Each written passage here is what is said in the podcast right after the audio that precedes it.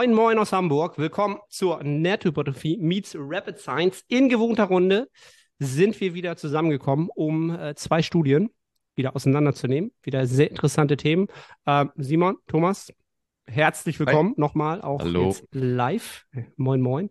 Äh, wir haben gerade äh, über Schuhe geredet, völlig random, nur damit ihr auch völlig random wisst, äh, worüber wir sonst so reden, bevor wir Podcasts aufnehmen. Ähm, könnt ja gerne äh, ein paar paar Fragen da lassen, falls euch das interessieren sollte.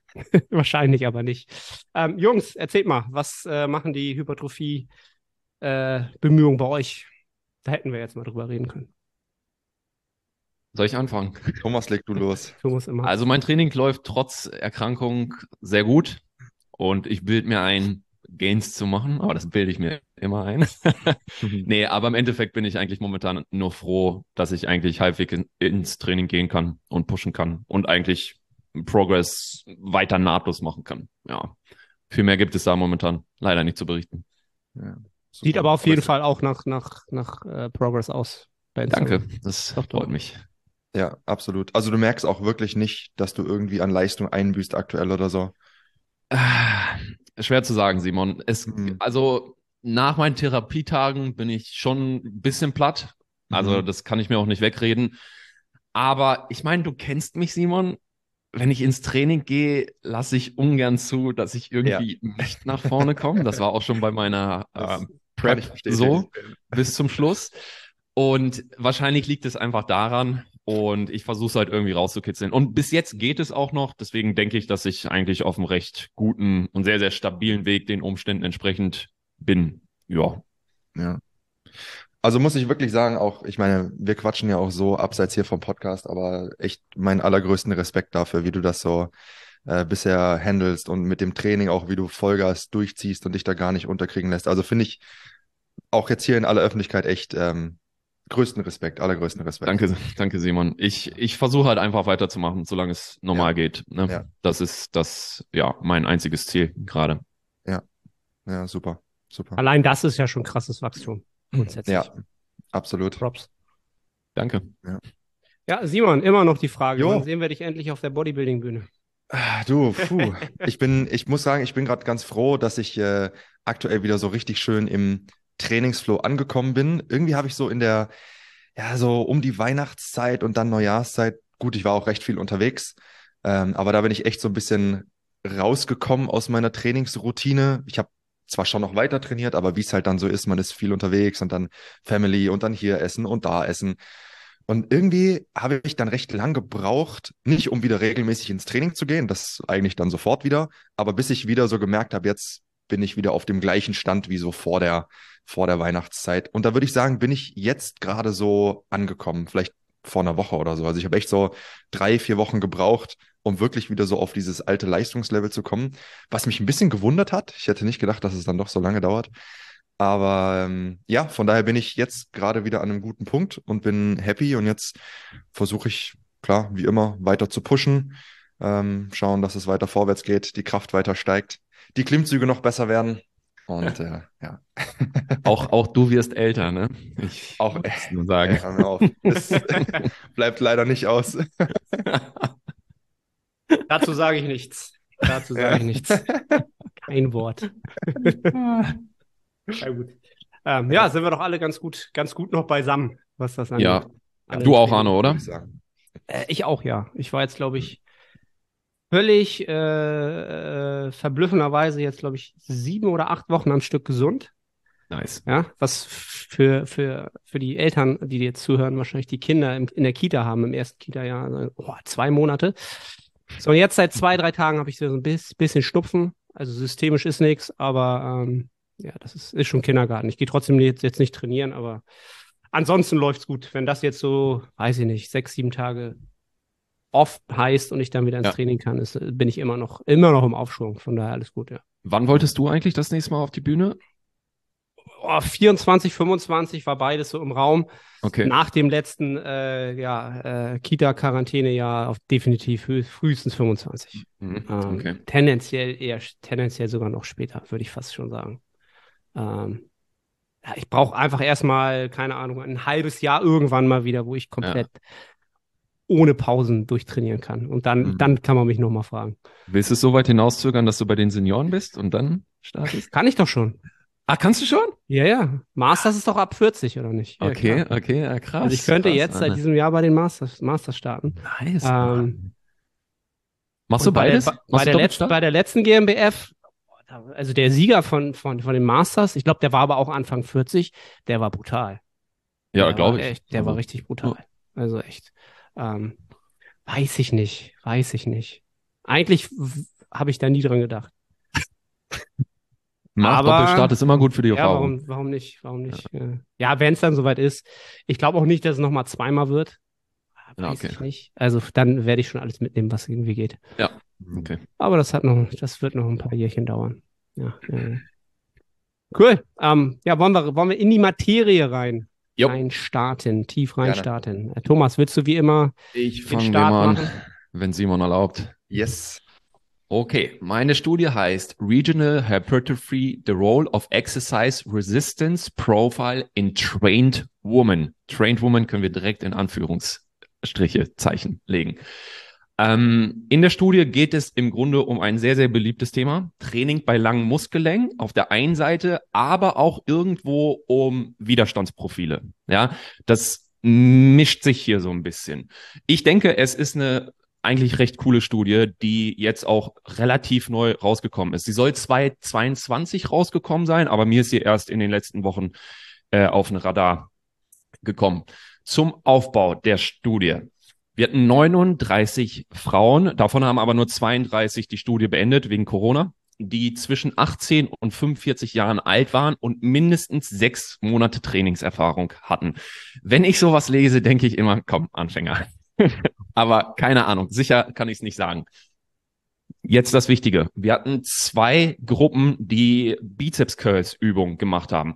Gruppe Nummer eins hat Incline Kurzhantel Curls gemacht. Das heißt, die lagen mit dem Rücken auf der Schrägbank und der Oberarm war quasi hinter den Körper geführt und von da aus haben sie gecurlt.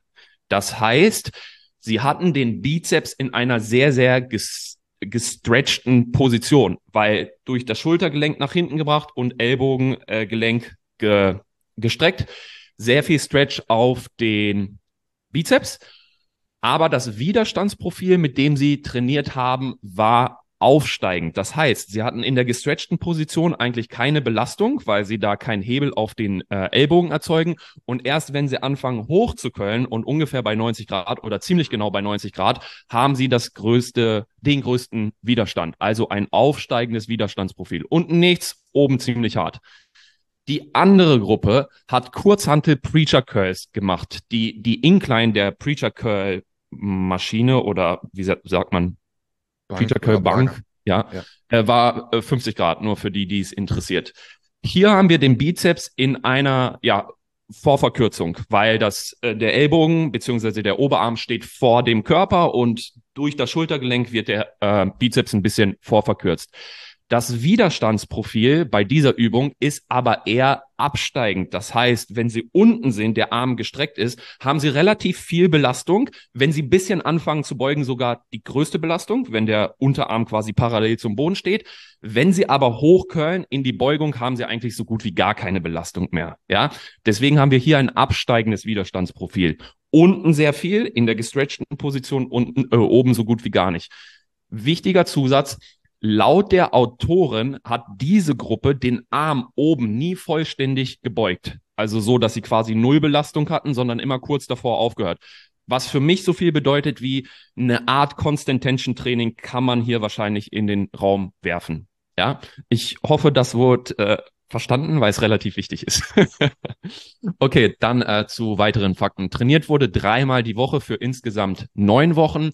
Es wurden für diese Bizepsübung immer vier Sätze, a zwölf Wiederholungen zum Muskelversagen geführt. Wir hatten ja schon ein paar Mal drüber gesprochen. Vier Sätze mit demselben Gewicht auf zwölf Reps zum Muskelversagen zu bringen, ist sehr unwahrscheinlich. Äh, Wenn man ein bisschen äh, weitergelesen hat in der Studie, kam eigentlich raus, dass die Probanden ungefähr, also nicht ungefähr, die haben vier Sätze gemacht, aber ungefähr alles zwischen sechs bis 18 Reps gemacht haben. Okay? Also ist hier der, das Trainingsvolumen eigentlich vier mal sechs bis 18 irgendwo zum Muskelversagen. Ja.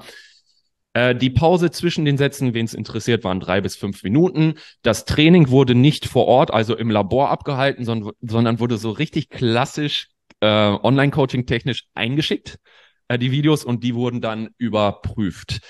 Ähm, jetzt noch ein wichtiger Faktor. Ich fand, bei der Trainingszusammenstellung gab es so einige Dinge, wo ich mir dachte, so, ah, so ganz optimal ist das nicht, aber egal. Die Probanden konnten sich vorgefertigt die Trainingspläne aussuchen, womit, mit denen sie alle anderen Muskelgruppen auch noch mittrainiert haben. Versteht ihr? Also, dass sie noch ein bisschen Beine trainiert haben, noch ein bisschen Brust und so weiter und so weiter. Und das waren angeblich unterschiedliche Trainingspläne, in dem nochmal 60 bis 85 Sätze pro Woche absolviert wurden. Ja, für alle Muskelgruppen zusammen, wenn ich es richtig verstanden habe. In diesen Trainingsplänen durfte aber kein Bizeps- oder Rückentraining gemacht werden. Ja, ob das funktioniert hat, kann ich nicht sagen, da das Training auch nicht im Labor stattfand. Keine Ahnung, was die Probanden sonst noch ähm, gemacht haben. Genau, zwischen den Einheiten sollten 48 Stunden Pause liegen. Äh, uninteressant, aber es äh, gängig so. Hypertrophie wurde an drei Stellen des Bizeps gemessen. Also der Länge des Bizeps entlang wurde bei 50 Prozent der Länge, bei 60 Prozent und bei 70 Prozent der Länge äh, Hypertrophie gemessen. So wie wir es ja eigentlich schon ein paar Mal hatten. Relativ klassisches ähm, Vorgehen. So, das war jetzt der Ablauf. Hat ein bisschen länger gedauert, aber äh, ich denke relativ wichtig. Dann zu den Ergebnissen, die sind eigentlich kurz und knackig. In keinem Bereich fand man zwischen den Gruppen signifikante Unterschiede. Ja. Die Incline-Gruppe konnte sich in keinem Bereich vom Prä- zum Posttest signifikant steigern. War ich ein bisschen überrascht von, aber so ist es. Die Preacher Curl Gruppe konnte sich im Bereich 70 Prozent, also nahe zum Ellbogen hin, signifikant steigern und bei 60 Prozent konnte man zumindest einen Trend finden. Ja. Also würde ich sagen, insgesamt haben die Preacher Curl Leute etwas bessere Gains gemacht. Ja, aber nicht signifikant zwischen den Gruppen, wie schon gesagt. So, das waren die Ergebnisse. Dann zur Einordnung der Studienlage.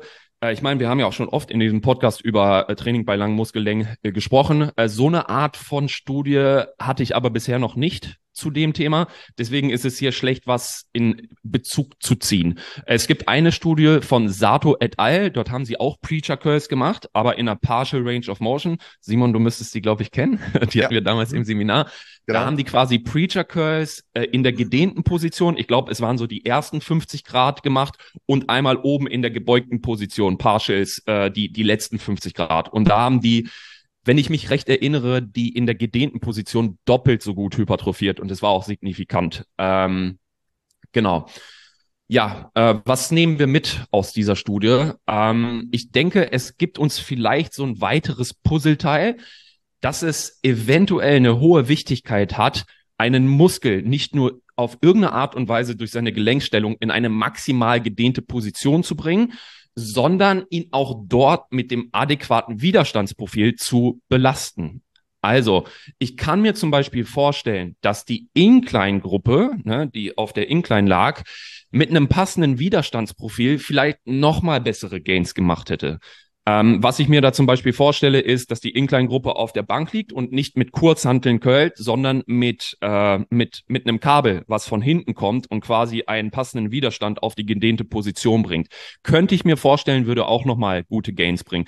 Aber ich denke, insgesamt kann man zumindest so ein bisschen, es ist jetzt nur eine Studie, ein bisschen darauf schließen, dass es wahrscheinlich zumindest nicht unwichtig ist, die gedehnte Position auch zu beladen und den Muskel nicht nur einfach äh, stumpf zu dehnen und ihn dort nicht zu beladen, sondern dann erst in der verkürzten Position, sondern Dehnung plus Beladung in der gestretchten Position, denke ich, könnte eine gewisse Relevanz haben. Das war's. Fällt dir noch ein Beispiel ein, wo das genauso wäre für eine andere Muskelpartie? Ähm, ich überlege gerade. Ja, ich habe ich hab drüber nachgedacht. Äh, es, bei manchen Muskeln ist es relativ schwer, hätte ich gesagt. Ähm, wobei, wenn man ein bisschen nachdenkt, würde es gehen. Aber zum Beispiel, wenn du am Kabel Trizepsstrecken machst über Kopf, mhm. ne, dann hast du ja, Arne, nehmen wir auf, weil wenn die Leute das sehen, dann wird es äh, besser. Ich, also ich nehme immer Video und Ton auf. Äh, okay. Bei Bedarf kann ich das Video gerne äh, inkludieren. Auf jeden Fall. Ähm, ich sag mal, das Beispiel, wenn du am Kabel über Kopf Trizepsstrecken machst, dann wirst du eigentlich gängig in einer gedehnten Position auch die Belastung haben. Ein weiteres Beispiel, wenn du zum Beispiel eine French Press machst, auf dem Rücken liegst, auf der Bank und die Schulter vollständig gestreckt ist, ja, ich drehe mich einmal für euch. Und wenn wir jetzt auf einer Bank liegen und hier wirkt das Gewicht nach unten, dann haben wir ähm, Nee, keine Belastung. Genau. Und wenn wir den Arm in die Streckung bringen, in der komplett horizontalen, haben wir in der verkürzten Position maximale Belastung. Ja, es wäre auch ein aufsteigendes Widerstandsprofil. Ähm, ja, das ist Beispiel für, mhm. für, eine, für eine andere Muskelgruppe. Genau, nur damit die, die Zuhörerschaft das vielleicht noch ein bisschen besser klarkriegt, was mit dem absteigenden und aufsteigenden Profil, Profil gemeint ist. Ähm, Genau, weil ich denke mal, der eine oder andere wird jetzt sich jetzt auch gedacht haben, gar nicht so groß drüber nachgedacht haben, wenn er jetzt mal Incline Curls mit der Kurzhantel macht oder ja. ob er sie nun am, am Kabel macht. Ähm, ja. Obwohl wahrscheinlich, wenn man es dann mal ausprobiert und beides hintereinander macht, man ganz klar dann auch merken würde, wo der Unterschied dann besteht ja. halt. Ne? Ich meine, vielleicht noch ein klassisches Beispiel, äh, weil es ja zurzeit jeder macht. Kurzhantel Seitheben hat ein aufsteigendes Widerstandsprofil. Wir haben unten so gut wie gar keine Belastung und wenn wir den Arm abduzieren, haben wir maximale Belastung, wenn der Arm vom Körper weggespreizt ist. Wenn wir dasselbe am Kabel machen, zum Beispiel liegend, wie es sehr, sehr gerne gemacht wird, und das Kabel ungefähr aus Hüfthöhe entspringt, haben wir in der gedehnten Position sehr starke Belastung. Und wenn wir in die Streckung gehen, geht die Belastung ein bisschen raus. Das wird zum Beispiel ähm, für Kurzhantel aufsteigend, für Kabel absteigend. Es kommt natürlich auch immer ein bisschen drauf an, von wo kommt das Kabel. Das ist nicht ganz, ganz unwichtig, aber grob kann man sagen, äh, kann man das so in die Kategorien einteilen. Du, du hast ja gesagt, dass du das relativ dich relativ gewundert hast über das, über das Outcome. Ähm, was mich einfach nur gewundert hat, ist, dass die Incline Curl Gruppe keine sig signifikanten mhm. Ergebnisse erbracht hat vom Prä zum Posttest. Also wenn ich hier mal, warte, lass mich kurz mal gucken. Die, die haben, die haben ganz leicht gegaint, aber wirklich, also unwesentlich. Und ich hätte jetzt, ich hätte jetzt gesagt, da ich davon ausgehe, dass es Anfänger sind, dass sie auch mit Incline Curls eigentlich gainen würden, äh, ohne, egal in welcher, in welchem Bereich des Bizeps. Aber wenn die neun Wochen dreimal die Woche trainieren und das auch halbwegs zum Muskelversagen ist, hätte ich eigentlich erwartet, dass eigentlich alle Gruppen in allen Bereichen vom Prä zum Posttest äh, Post Posttest äh, signifikant gegaint hätten. Im Gruppenvergleich mag es dann nochmal Unterschiede geben. Aber ja, das, das hat mich ehrlich gesagt gewundert, dass da wirklich nicht viel bei rumgekommen ist und die, ja, wer weiß, äh, so fast auf der Stelle trainiert haben. Siehst du die absoluten Werte, also die absoluten Veränderungen? Ähm, warte, ich kann dir für die Incline-Gruppe, soll ich dir irgendwas durchsagen? Genau, also einfach wie die von Prä zu Post sich entwickelt haben. Wenn es einen Unterschied, also ich schätze, du hast ja eine Millimeterangabe wahrscheinlich, wenn die es. Ja, ich glaube, das ist hier in Millimeter. Also zum Beispiel, Prä in der Incline-Gruppe bei 70 Prozent, also nah zum ja. Ellbogen hin, hatten die 2,74 und zum Posttest hatten die 2,81. Okay. Ja, ähm, mhm. Will das mal jemand gegenrechnen, wie viel Prozent das sind? Sind das? Hm. Warte, ich rechne kurz. Ich hoffe, ich rechne es hier richtig rum. 0,2, äh, 2,5 Prozent, wenn ich richtig liege. Mhm. Das ist richtig? Dürfte, glaube ich. Weiß gar nicht. Naja, ich habe jetzt 2,18 durch 2,24 genommen. Das müsste passen. Ja. Okay. Es ja, ist ja was passiert, so ist das nicht, ne? Aber. Ja, ja, ich, ja, wie gesagt, ich hätte einfach äh, statistische Signifikanz fast erwartet, weil ich würde sagen, wenn man sich die Studien meistens anguckt, dann ist es meistens der Fall. Nicht immer, aber das so mhm. gar nichts, also in keinem Bereich irgendwie eine Signifikanz. Ja, aber keine Ahnung, ich kenne mich mit Statistik halt nicht zu gut aus, deswegen will ich nicht zu viel reininterpretieren. Hm. Ja. Also für mich ist das tatsächlich überhaupt nicht, äh, Also ich wundere mich da gar nicht drüber, weil ich äh, tatsächlich Incline Curls mit Kurzhanteln schon immer verabscheut habe. Also ich hasse ja grundsätzlich Bizeps-Training, die meisten Mhm. es wissen. Und das ist so eine Übung, da habe ich noch nie einen Zugang zu gefunden. Echt? Äh, Also beim Ich hasse Bizeps-Training bin ich bei dir. Incline Curls finde ich aber eigentlich ziemlich nice. Nee, kommt bei mir kein. Also da irgendwas limitiert mich dann immer, bevor ich den Muskel irgendwie ausbelasten kann. Okay. Weiß ich nicht. Ja, aber also deswegen, das ist jetzt eine reine individuelle äh, Erkenntnis meinerseits. Deswegen hat mich das nicht gewundert. Und genau, Preacher Curls im Gegensatz dazu, da hast du halt immer, krieg ich halt immer ein gutes Feedback, äh, auf welcher Muskellänge ist gerade was, was passiert da gerade. Und Mhm, wer, mhm. wer ackert da und äh, ja, da, Ja. das sage ich mal recht Ja. gut. Ähm, Aber wird ja äh, generell dafür sprechen, ich glaube, darüber hatten wir schon mal gesprochen, dass man in einer eher verkürzten Position, Simon hatte das, glaube ich, mal reingebracht, dass man in einer eher verkürzten Position so ein bisschen besser diese Mind-Muscle-Connection hat, so ein bisschen Mhm. besser das Feeling zum Muskel hat. Das wird das ja, denke ich, abdecken, Ja. auf jeden Fall. ganz klar. Ja. Arne, wie ist es bei dir? Kurze Zwischenfrage. Wenn du äh, Incline Curls machst, spürst du es dann einfach nicht so im Bizeps oder wenn du sagst, dich limitiert Ich vorher was spüre anderes? es nicht im Bizeps. Boah. Wenn ich es mal ganz tölpelhaft ausdrücken sollte, dann würde ich sagen, ich spüre den, den, den Umriss des Bizeps, ja, aber ich Mhm. komme nicht in die Tiefe der Fasern rein. Ja, um das mal völlig tölpelhaft zu sagen. Einfach so, Ja, wie, es sich anfühlt, oder philosophisch.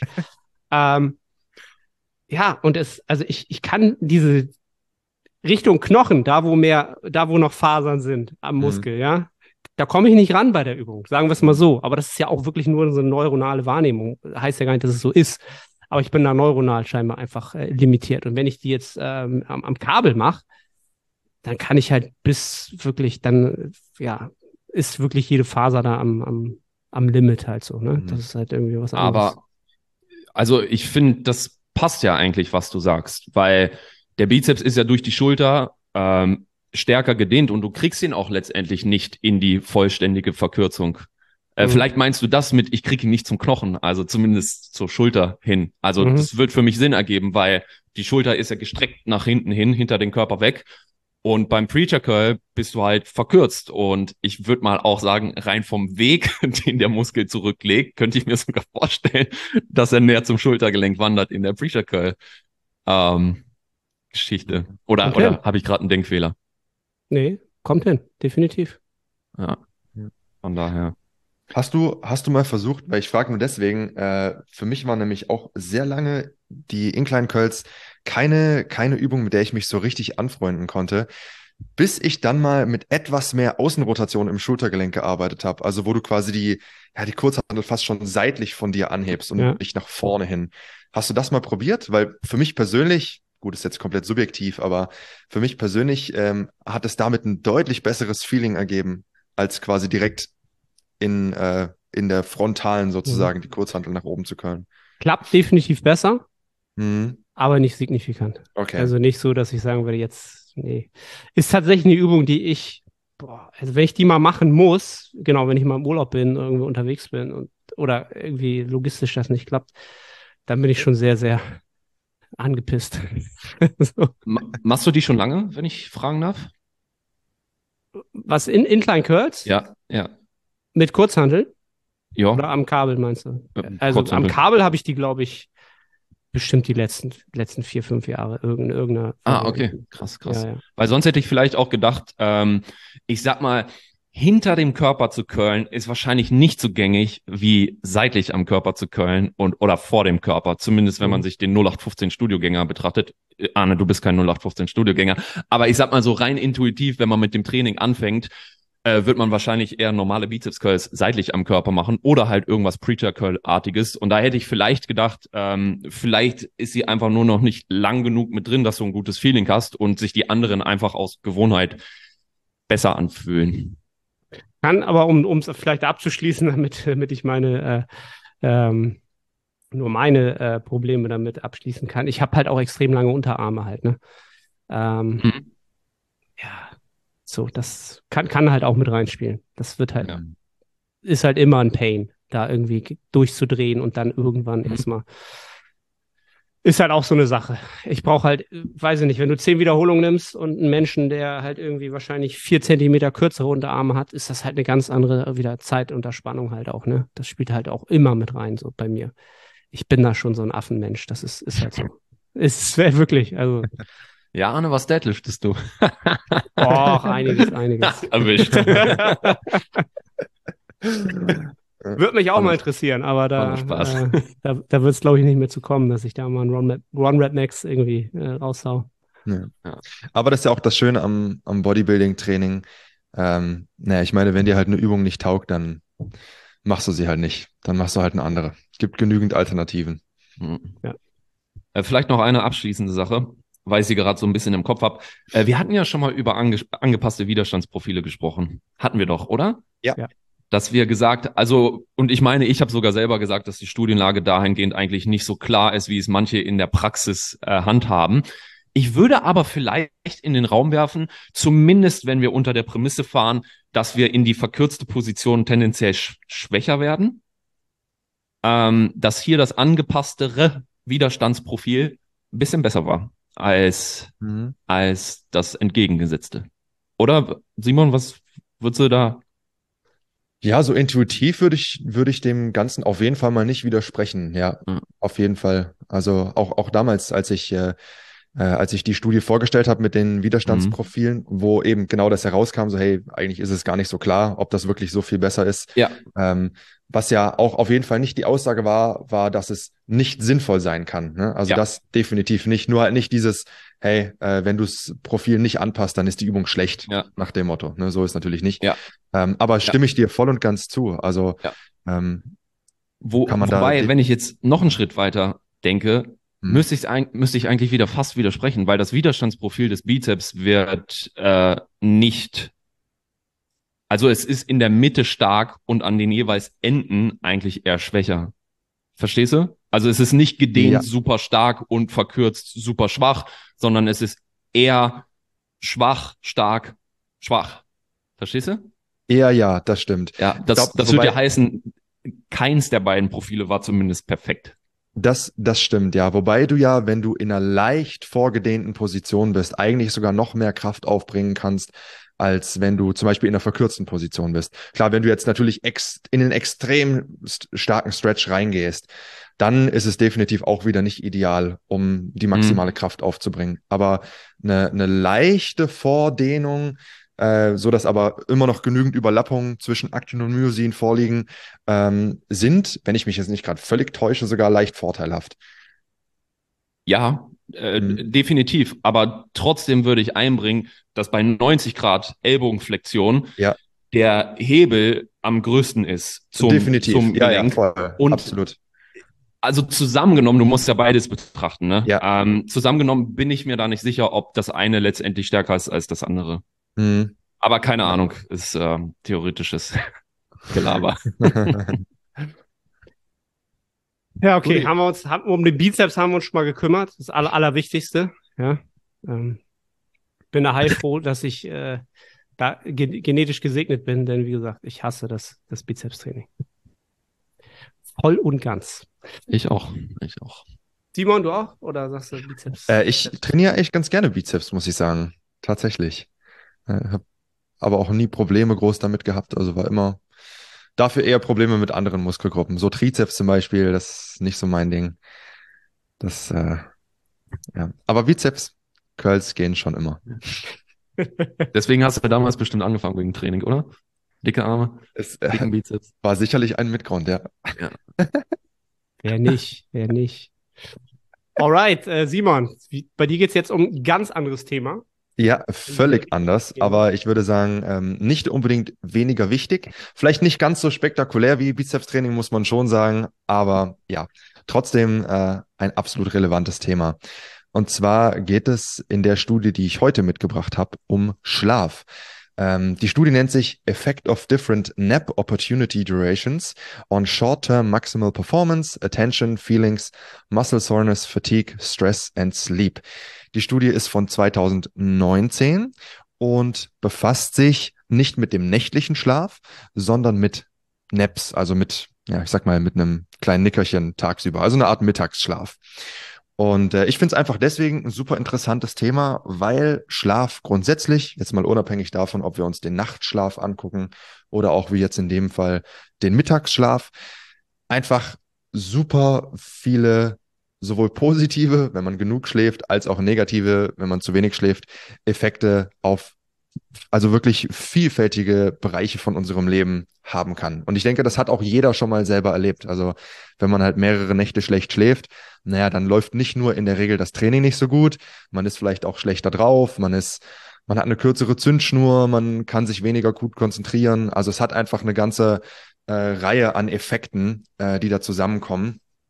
Und äh, dadurch, dass wir aber, jetzt mal abgesehen davon, wenn vielleicht irgendwie eine Krankheit oder sowas vorliegt, wir aber den Schlaf zumindest bis zu einem gewissen Grad auch selbst in der Hand haben und das eben solche großen Effekte haben kann, finde ich es persönlich einfach ein sehr, sehr, sehr interessantes Thema. Und ich glaube, dass viele wirklich gut damit beraten wären, sich vor allem vielleicht bevor sie sich anderen Dingen widmen, erstmal auf den Schlaf fokussieren, schauen, dass sie da in ihrem individuellen äh, äh, Setting, äh, was die individuellen Möglichkeiten angeht, das Maximum da rausholen, bevor man sich vielleicht anderen äh, etwas kleineren Details, sage ich mal, zuwendet. Anyways, also, wie gesagt, die Studie, um die es heute geht, hat sich mit NEPS beschäftigt und hat sich im Konkreten angeschaut, wie sich so ein Mittagsschlaf auf die kognitive und die physische Leistungsfähigkeit auswirkt. Was wurde gemacht? Es wurden insgesamt 20 aktive junge männliche Probanden herangezogen. Die waren durchschnittlich 21 Jahre alt. Und alle Probanden durchliefen mit mindestens 72 Stunden Pause zwischen den einzelnen Konditionen vier verschiedene Konditionen. Das erste war ähm, eine No-Nap-Kondition. Also sprich, die haben äh, keinen Mittagsschlaf gemacht. Die haben einfach in der Zeit, wo die anderen Probanden dann ihr Schläfchen gehalten haben, haben die einfach äh, Fernseh geschaut oder sind irgendeiner anderen nicht physischen Aktivität nachgegangen. Die zweite Kondition, dort haben die Probanden ein 25-minütiges Mittagsschläfchen eingelegt. Bei der dritten Kondition waren es 35 Minuten, bei der vierten Kondition 45 Minuten. Das waren die vier Bereiche, die die alle eben durchlaufen sind zwei bis drei Stunden nach diesen Konditionen, also sagen wir, die haben zum Beispiel 25 Minuten geschlafen, hatten dann eine Pause sozusagen von zwei bis drei Stunden, um auch wieder so ein bisschen ja, in die Gänge zu kommen, haben sie jetzt verschiedene physische und kognitive Tests durchlaufen. Für den physischen Test hat man einen sogenannten Five-Jump-Test gemacht. Also das ist quasi wie, ja, wie der Name sagt, man macht wie so eine Art äh, Weitsprung, aber mit fünf Sprüngen sozusagen, ja, und versucht dann quasi die größtmögliche Distanz zurückzulegen. Das hat man gemacht. Und für äh, kognitive Tests hat man, ja, ich, ich habe mich nicht genau damit befasst, aber die mussten dann so Reaktionsgeschwindigkeiten und sowas testen, also irgendwelche Aufgaben lösen. Und dann haben sie darüber hinaus noch subjektive Fragebögen ausgefüllt über das persönliche Empfinden von Stress, Ermüdung, Muskelkater und Stimmung. Das war also das Prozedere, was gemacht wurde. Ich hoffe bis hierhin erstmal soweit klar. Die Ergebnisse, wenn wir uns erstmal mit den Ergebnissen äh, beschäftigen, wo die Probanden die Fragebögen ausgefüllt haben, kam es bei den Faktoren Stress und subjektive Ermüdung dazu, dass alle drei NAP-Konditionen, also egal ob sie 25, 35 oder 45 Minuten Ruhe eingelegt haben, dass es in allen drei Konditionen zu signifikant besseren Werten kam, als wenn sie diese Pause eben nicht hatten. Also sie haben sich weniger gestresst gefühlt und sie haben sich weniger ermüdet gefühlt. Dabei gab es außerdem einen Zusammenhang zwischen diesen Ergebnissen und der Schlafdauer. Das heißt, je länger dieser, dieser Schlaf war, umso besser waren auch die Ergebnisse, was mich persönlich eigentlich recht überrascht hat, weil eigentlich sagt man ja, ja, okay, wenn Mittagsschlaf, dann nicht ganz so lange und ja, bei 45 Minuten hätte ich jetzt erstmal intuitiv gesagt, ist schon eher an der etwas längeren, äh, an der etwas längeren Front, so dass man dann oft eher so völlig verklatscht danach aufwacht. Bezüglich Stimmung und Muskelkater ähm, gab es keine signifikanten Unterschiede, egal ob sie geschlafen oder nicht geschlafen haben oder auch wie lange sie geschlafen haben. Aber ähm, deswegen habe ich auch Thomas vorhin bei dir mal nachgefragt bezüglich der absoluten Werte. Wenn man sich die absoluten Werte anguckt, gerade beim Muskelkater, sieht man zumindest einen Trend der auch hier eigentlich auf etwas bessere Werte dahingehend deutet, dass wenn man so einen Mittagsschlaf einbauen kann, dass es dann auch zu etwas besseren Werten, sprich weniger Muskelkater, Empfindung zumindest kommt, als wenn man eben äh, dieses äh, Mittagsschläfchen nicht macht. Dann für, finde ich eigentlich somit einer der relevantesten Parameter in dieser Studie, wenn man sich den Five-Jump-Test anguckt, dann kam es bei den Konditionen von 35 und 45 Minuten Schlafdauer zu signifikant besseren Ergebnissen als bei der Kondition, wo eben kein Schlaf gehalten wurde. Bei der 25 Minuten Dauer, also dem kürzesten Mittagsschlaf, waren die Ergebnisse ebenfalls besser, als wenn nicht geschlafen wurde. Nur da gab es halt keine statistische, statistische Signifikanz.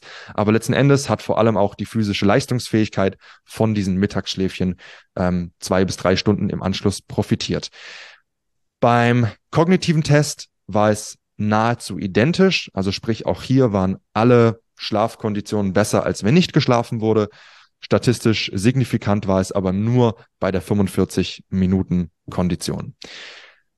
Also zusammengefasst, was nehmen wir mit? Ich denke erstmal, die Kernessenz ist, ähm, dass sich wieder einmal, oh Wunder, oh Wunder, zeigt, Schlaf ist einfach ein super wichtiger Faktor, egal ob es um kognitive, physische Leistungsfähigkeit geht oder auch um das subjektive Wohlbefinden.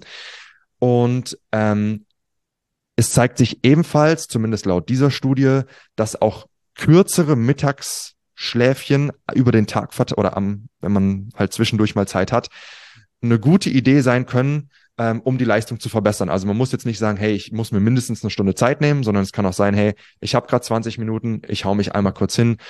Und das ist auf jeden Fall eine gute Idee. Also man sollte zumindest eben laut diesen Ergebnissen definitiv davon profitieren. Und gleichzeitig, auch hier zumindest nach diesen Ergebnissen, wenn man mehr Zeit hat, dann aber auch gerne etwas mehr Zeit nutzen, weil eben hier gab es einen recht linearen Zusammenhang. Je mehr Zeit man ruhen konnte, desto besser waren auch die Ergebnisse. Ähm, zwei Sachen, die ich aber zu der Studie und auch dann so ein bisschen zu der praktischen äh, Anwendung sozusagen mitgeben wollen würde. Das erste, und das ist, finde ich, super wichtig bei dieser Studie, ist, dass ähm, sie den Probanden, sie haben quasi nicht direkt gemessen, ob die Probanden in dieser Ruhezeit auch wirklich die volle Zeit geschlafen haben. Sprich, es wurde nur gesagt, hey, jetzt für die nächsten 25 Minuten du haust dich hier ins Bett, wir dunkeln alles ab, wir versuchen ideale Schlafmöglichkeiten zu, zu schaffen. Aber ob sie dann wirklich die ganzen 25 Minuten geschlafen haben oder nicht, das geht aus der Studie nicht hervor. Also es kann auch sein, dass sich Probanden eine Dreiviertelstunde lang hingelegt haben, haben davon aber vielleicht auch nur die Hälfte der Zeit geschlafen. Das könnte sein. Oder vielleicht auch sogar gar nicht. Das geht eben, wie gesagt, nicht hervor, weil hier keine, ähm, keine, keine Aktivitäten dahingehend gemessen wurden. Das ist das eine. Und das andere, wenn man das Ganze machen möchte, gerade wenn man sich dazu entscheidet, vielleicht auch sich etwas länger hinzulegen, sollte man auf jeden Fall auch gucken, wie sich das Ganze vielleicht dann auf den nächtlichen Schlaf auswirkt. Weil es sollte natürlich nicht sein, dass man sich mittags eine Stunde hinlegt und dann kann man abends überhaupt nicht mehr einschlafen und äh, hat dann Schlafprobleme in der Nacht. Das wäre es definitiv nicht wert. Aber ähm, kurz zusammengefasst, wenn man die Zeit hat, ist man sehr wahrscheinlich ziemlich gut bedient daran, diese Zeit auch in Form von einer kleinen Pause zu nutzen, sich kurz hinzuhauen, eben 25, 35, 45 Minuten und äh, dann sollte man später im weiteren Verlauf des Tages auf jeden Fall etwas leistungsfähiger sein. Genau, und das war es eigentlich. Moin Moin aus Hamburg nochmals, Arne hier. Ich unterbreche kurz, um dich auf unseren Coaching-Service aufmerksam zu machen. Wenn du schon des Längeren über ein Coaching nachdenkst und deine Resultate nicht den entsprechen, was du an Zeit und Energie einsetzt, dann klick auf den Link in der Beschreibung und wir bringen deinen Fortschritt auf das nächste Level. Sichere jetzt ein kostenloses Erstgespräch. Ich freue mich von dir zu hören. Okay. Tatsächlich interessant, dass die 45 Minuten Gruppe da äh, besser, noch besser performt, äh, weil ich ja. also auch gesagt hätte, okay, auch aus meiner Erfahrung heraus, so alles über, über eine halbe Stunde, da bin ich dann auch absolut matsch. Da ist mit mir an dem Tag nichts mehr anzufangen. Ganz, ganz ja. klar. Ähm, und da wäre halt vielleicht meine Vermutung, ähm, wie lange brauchst du halt, um einzuschlafen halt, ne? Unter so Testbedingungen, dass ich muss jetzt schlafen, ich muss jetzt schlafen. Ne? Ob dann vielleicht nicht gerade so die 45-Minuten-Gruppe ist, die vielleicht die die 25 Minuten hat. Genau das. Die, die 25-Minuten-Gruppe vielleicht fünf Minuten geschlafen hat oder gar nicht. Ja. Das weiß man halt dadurch nicht, was du am Ende in den Limitationen schon gesagt hättest. Ne? Ja. Ähm, das wundert mich dann schon. Ja, Also, das ist absolut so. Aber ich dachte mir, was ich, was ich auch eigentlich ein cooles Ergebnis fand, selbst wenn wir annehmen, dass zum Beispiel in dieser 25-Minuten-Gruppe einige der Probanden wirklich gar nicht geschlafen haben, sich einfach nur hingelegt haben, dass ja selbst das zu einer Leistungssteigerung in vielen Faktoren geführt hat, später im Laufe des Tages. Also äh, eben auch da, wenn man das machen möchte, dass man sich nicht zwingt dazu einzuschlafen, was ja eh nicht geht, aber einfach nur chill mal eine halbe Stunde, ist wahrscheinlich keine schlechte Idee. Ja. Mhm. nutzt ihr das selber? Also ich tatsächlich äh, relativ regelmäßig, ja. Immer wenn ich die Zeit habe und es schaffe, dann haue ich mich gerne am Mittag mal kurz hin. Ähm, ich mache es dann auch. Bitte? Auch wenn du nicht müde bist? Nee, dann nicht. Also wenn ich merke, ich bin super fit und ich fühle mich überhaupt nicht danach, dann lege ich mich nicht hin. Aber wenn ich so das Gefühl habe, so, hm, könnte mir jetzt ganz gut tun, dann wirklich, ja, ich versuche es auch eher kürzer zu halten, also so 20 Minuten ungefähr, maximal 25. Länger mache ich es in der Regel auch nicht, weil da weiß ich dann eben, ich, ich stehe dann auf und dann weiß ich nicht mehr, ist Montag oder Mittwoch und wie viel Uhr haben wir und äh, wie heiß ich, da bin ich dann völlig durch. Äh, aber so diese 20 bis 25 Minuten sind so bei mir persönlich so die perfekte Dauer, dass ich mich danach dann äh, immer ganz gut fühle. Ähm, gerne auch davor immer noch kurz einen Espresso oder so rein. Der wirkt dann nämlich die halbe Stunde später, wenn ich wieder aufwache. Und dann, äh, dann läuft das. Ja, ob du es glaubst oder nicht, mein Timer auf meiner Uhr, weil ich stelle immer einen Timer, weil der vibriert und dann wache ich Mhm. auf, ist genau auf 23 Minuten. Perfekt. Aber Arne, um äh, äh, bei mir ist es genauso. Also wenn's, ich versuche es weitestgehend zu vermeiden, aber wenn ich so einen Tag habe, wo ich merke, boah, ich bin echt übelst müde und das tut mir gerade einfach gut, dann, dann mache ich es. Ja. Einmal die Woche vielleicht so. Ja, gut. Also es ist bei mir einfach auch meistens durch die äh, familiären Verhältnisse meistens. Eigentlich doch, eigentlich am Wochenende wäre es auf jeden Fall möglich. Also wenn die Kleine dann äh, zu Hause ist, macht sie so wie jetzt auch. Wir nehmen ja immer am Wochenende auf zwischen 12 und 1, da ist sowieso mal Mittagsschlaf. Da, ähm, ja, Mhm. ich gebe jetzt halt meine Nap-Zeit für den Podcast auf. Könnte ich das eigentlich auch gut mal machen. ähm, aber sonst habe ich es eigentlich nie äh, frequent oder dauerhaft kontinuierlich genutzt. Das Hm. nicht. Ja. Aber ich kenne einige äh, Athleten, auch äh, die ich betreue, die das sehr, sehr, sehr frequent vorm Training auch machen. Tatsächlich auch vorm Training.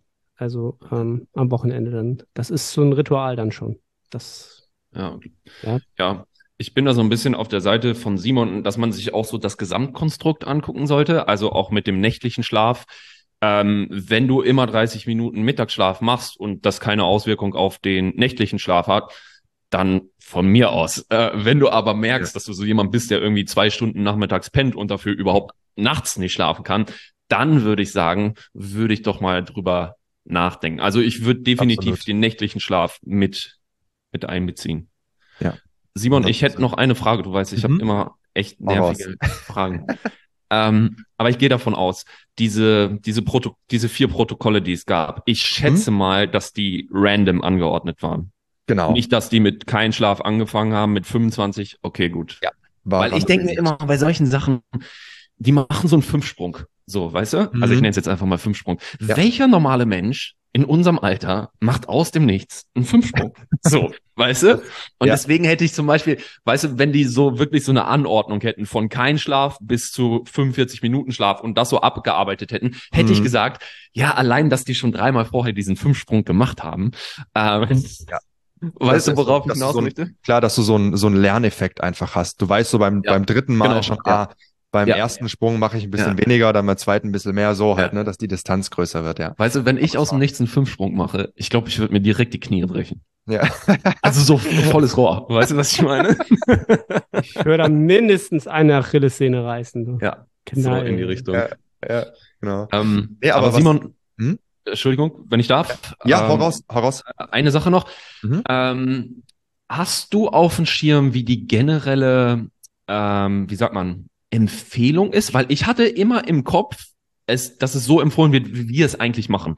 Wenn sich, wenn sich nicht vermeiden lässt, dann machen Mittagsschlaf.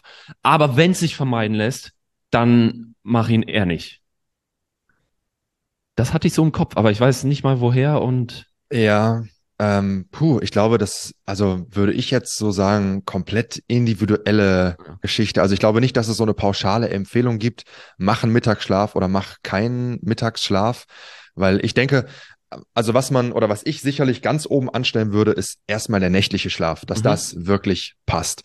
Und sobald das wirklich gut passt und es besteht dann individuell immer noch ein Bedarf oder einfach das Gefühl, dass es einem gut tut, einen Mittagsschlaf zu machen, würde ich sagen, hey, go for it. Also würde ich, Mhm. würde ich nicht sagen, äh, hey, dein nächtlicher Schlaf ist gut, Ja. mach's lieber nicht. okay. Ähm, also ich Ja. glaube, man kann das on top wirklich oder man kann in, individuell entscheiden, ob es on top Ja. noch eher einen Benefit bringt oder zumindest auch keinen nachteiligen Effekt ähm, und dann basierend darauf. Ähm, aber mein- so eine pauschale Empfehlung wäre mir jetzt mal nicht bewusst. Nee. Ja. Ich meine, klar, dass es am Ende immer individuell ist, selbst, selbstverständlich, aber es gibt ja, immer so einen gewissen Trend, äh, wo es Ja, ja, hingeht. ich weiß, was du Ähm, meinst. Ja, Mhm. okay. Ja. Und dann vielleicht noch eine zweite Sache, weil ich glaube, ich habe das mal bei Greg Knuckles in einem Artikel gelesen bei Stronger Mhm. by Science. Mhm. Äh, der die hatten auf jeden Fall auch mal einen Schlafartikel, in dem es dann, glaube ich, hieß, zwecks Performance bei Athleten. Äh, da haben die, glaube ich, am Ende die generelle Empfehlung gegeben, nächtlicher Schlaf, sieben bis neun Stunden Mhm. und wenn möglich für Performance für Athleten ruhig noch mehr. Also je mehr, desto besser. Fast Ja. in die Richtung. Ja. Und ich hätte jetzt einfach so intuitiv gesagt, na ja, vielleicht gilt das auch für einen Mittagsschlaf. So, weißt du? Mhm. Also je mehr Zeit, desto besser. Ja, ja. Ich glaube, das ist beim Mittagsschlaf auch hier so ein bisschen mein Gefühl, wenn man so ein Stück weit Benefit und irgendwo auch dann die, die Kosten in Anführungszeichen mit einbezieht, ist, glaube ich, nicht gleich gilt wie beim nächtlichen Schlaf, weil ich denke eben, dass wenn du untertags schläfst, Mhm. sich das dann doch noch mal mehr auf alles, was dann auch danach Ja. kommt, auswirkt, als jetzt, wenn du einfach zum Beispiel sagst, ich gehe halt heute Abend zwei Stunden früher ins Bett, Mhm. mach aber zur gleichen Zeit auf oder versuch's zumindest. Ja. Ich glaube nicht, dass sich das dann nachteilig auf den nächsten Tag auswirkt. Ist ja zum Beispiel generell auch so, ähm, wenn man so ein bisschen das anschneidet, das Thema, kann man zu viel schlafen? Jetzt mal auf den nächtlichen Schlaf bezogen.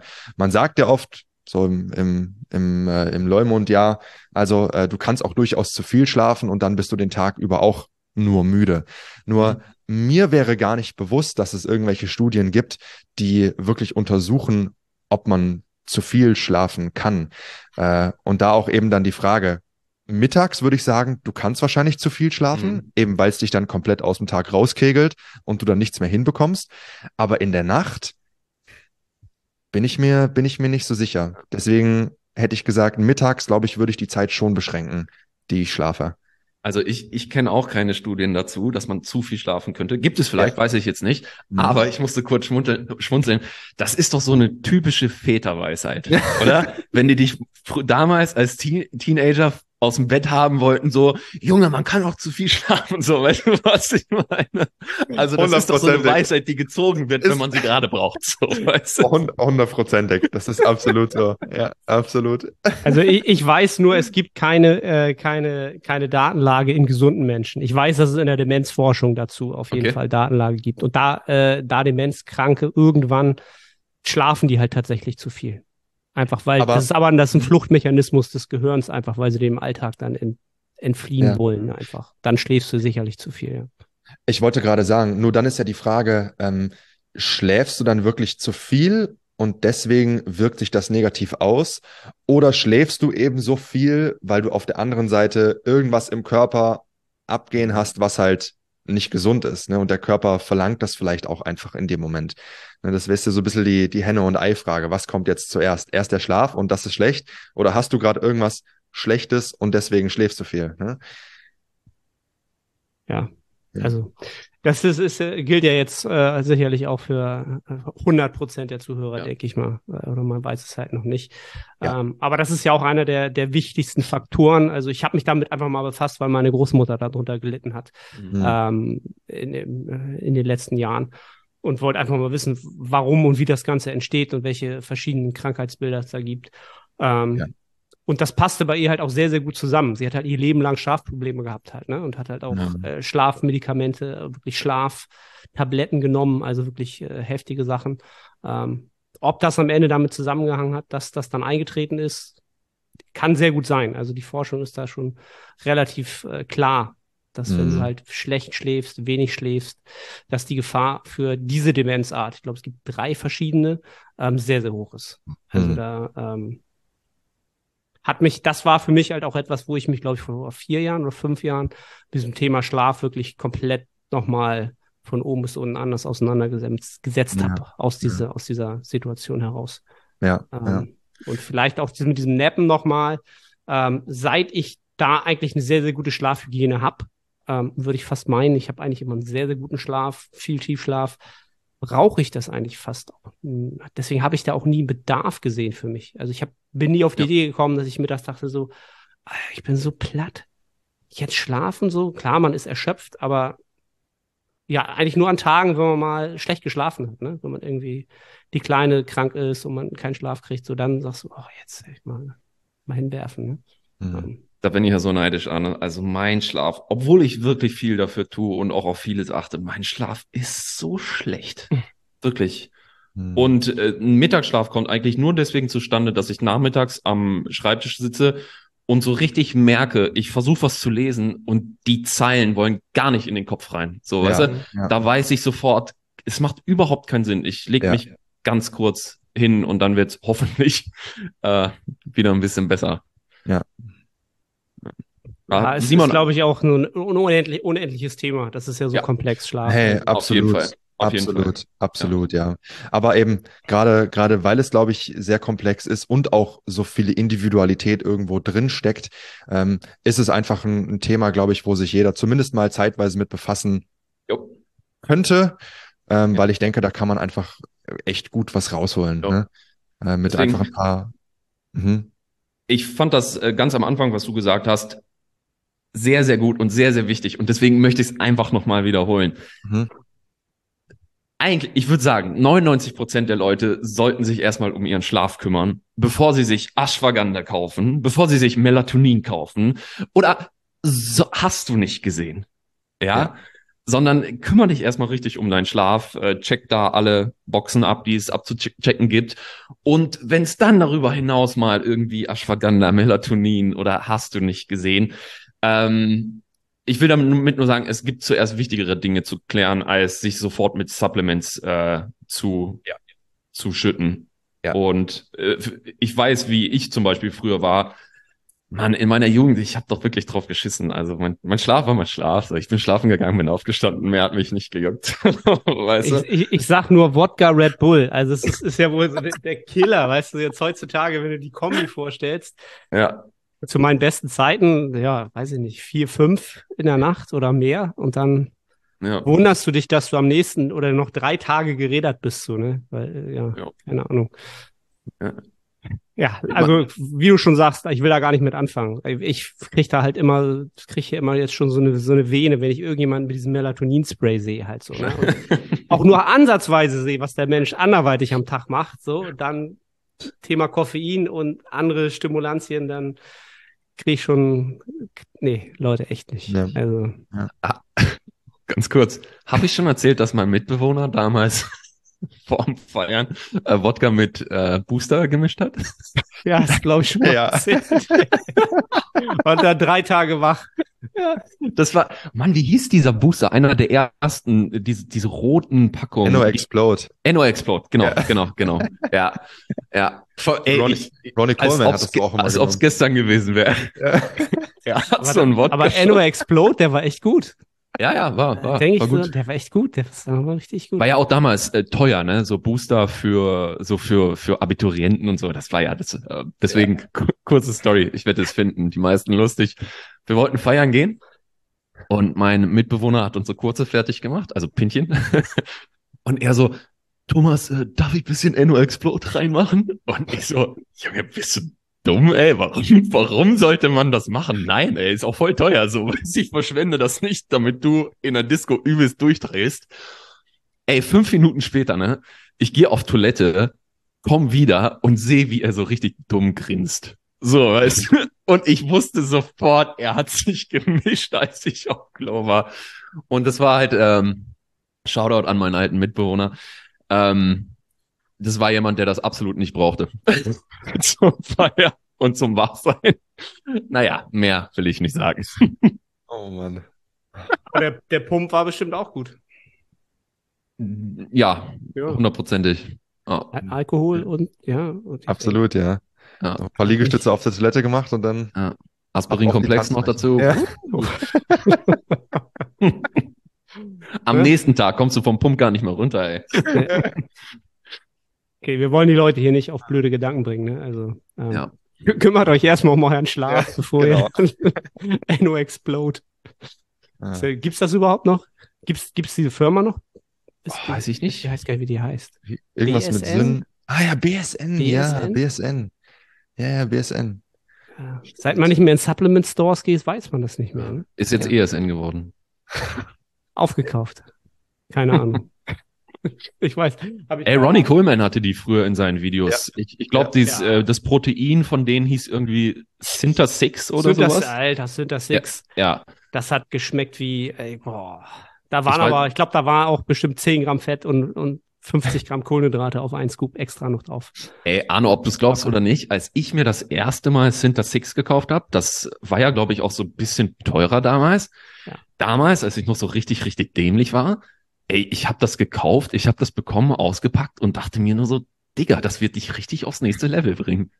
Ehrlich. Vom Geschmack, vom Geschmack hat's das auch, oder?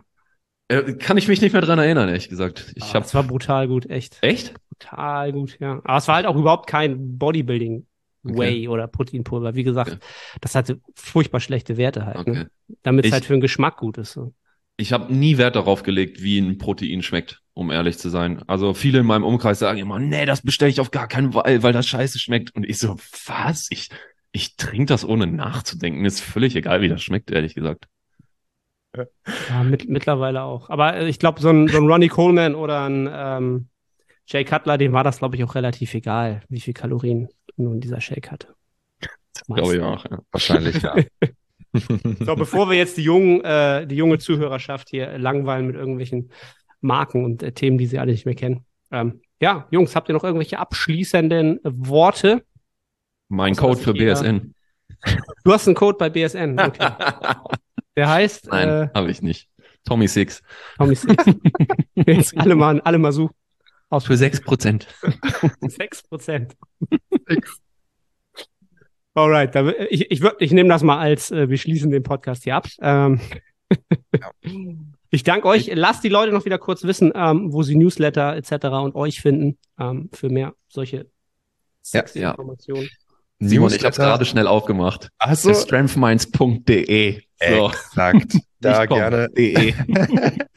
da gerne für unseren Newsletter anmelden. Kommt immer einmal im Monat, Mitte des Monats raus.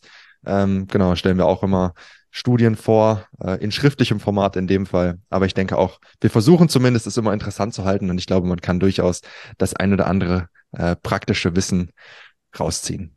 Genau. Yes. Ich dachte, wir reden noch über Schuhe. Hab, hättet ihr nicht Bock? Können wir. Eigentlich, Also zeitlich haben wir noch fünf Minuten. Ach, mir ist es. Ah, mir ist, mir ist. Wobei, ich hätte eine brandneue Schuhgeschichte.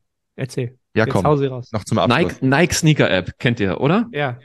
Si- Simon, du auch? Äh, Zumindest Kenn kennst du sie von mir. Ja, ich, ich wollte gerade sagen, von dir kenne ich es ja. Wir, wir haben heute zum ersten Mal, ich glaube wirklich seit drei Jahren oder so, wieder einen Schuh bekommen, den wir tatsächlich wollten. Den Jordan 1er Low Union. Ich weiß nicht, Arno, ob dir das was sagt. Ja. Ähm, ist jetzt nicht der Überkracher, ist jetzt nicht der Travis Scott 1er Low oder so, aber ein Schuh, den ich auf jeden Fall wollte und ich hab ihn heute bekommen. Ich bin ja übelster Jordan 1er Low Fan. Darf man ja gar nicht zu laut sagen. Aber ja, was, hat er, was hat er gekostet?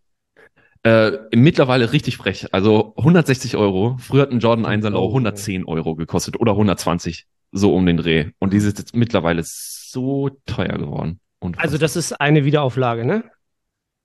Ähm, nee, Oder? das ist eine neue, eine neue Neue. Kollabo. Also, Okay. ja.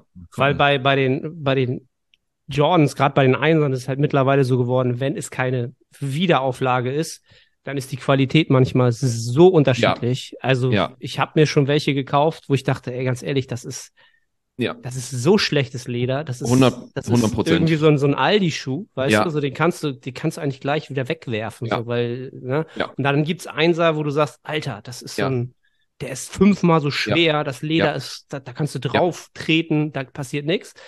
Das finde ich halt immer krass, dass da so ein. Unterschied ist in der Qualität, wo ich dann Also- denke, ey, der, der, der andere, der ist doch gefaked, der ist, der ist doch nicht Ja. Hand. Also, generell gesprochen hätte ich gesagt, Einser High haben wahrscheinlich noch mit die beste Qualität. Zumindest ist die Chance am höchsten. Ja. Danach kommt der Low. Da ist es schon 50-50. Und die Mids, die die sind vergessen. meistens für den Arsch. Also das sind meistens so die Plastik Johns. Aber die sind ja auch meistens am günstigsten und, Und am am meisten zu bekommen halt. Ne? verhassten, hätte ich jetzt gesagt. Kurze Frage. Aber, ja. Jordan 1er Low oder Dunks Low? Wo, was würdet ihr sagen? ja Womit Also ich würdet bin ihr da- gehen? Ich bin da, ich bin da ganz raus. Ich bin da gar nicht so der, der Nike Jordan Träger. Also ich kenne mich Dunks auch bin viel ich, zu überhaupt, wenig aus. bin, ich, bin ich überhaupt kein Fan von. In Echt nicht? keiner, keiner Variante. Nee, nee. Okay, ich, ich habe einen Dank, aber ich bin auch definitiv Jordan 1er Low. Ich finde die einfach komfortabler, auch für den Alltag, besser zu tragen. Aber es gibt schon ein paar geile Dunks, muss ich, muss ich sagen. Hier gerade dieser Panda, den kennt ihr bestimmt. Ja. Äh, Simon, selbst wenn du den Namen nicht kennst, Ja, ich du google mal. Tausendmal gesehen. Trägt ja momentan wirklich jeder. Wie heißt der? Nike? Nike Dunk Low Panda. Aber Panda. ist das, ist das nicht ein Frauenmodell nur? Ah, Äh, ja, ja, ja, kenne ich. Also ich sehe auch viele Typen damit Ich rumlaufen. meine, das ist ein Frauenmodell, was es zwar auch bis 44 gibt oder so. Ja, aber, okay. ähm, Hat sich Nike wieder schön leicht gemacht, ne? Schön bis Ich glaube, 45 ja. raus. Vielleicht rede ich jetzt auch Quatsch, aber ähm, ich glaube, ich habe auch mal äh, äh, den, den Fehler gemacht, mir bei StockX äh, äh, ein, einen Einsatz zu bestellen. Das war Frauen, die Frauengröße. Richtig Okay, der Fail.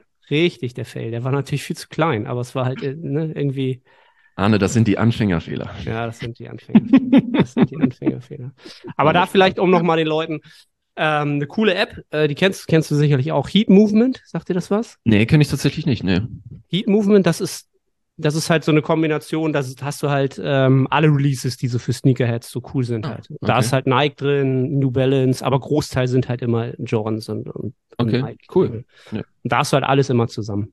Und halt auch alle Stores und alle Links und so weiter. Das Okay, also hat man auch in der App direkt Zugriff, wo Genau. die dann released werden? Genau.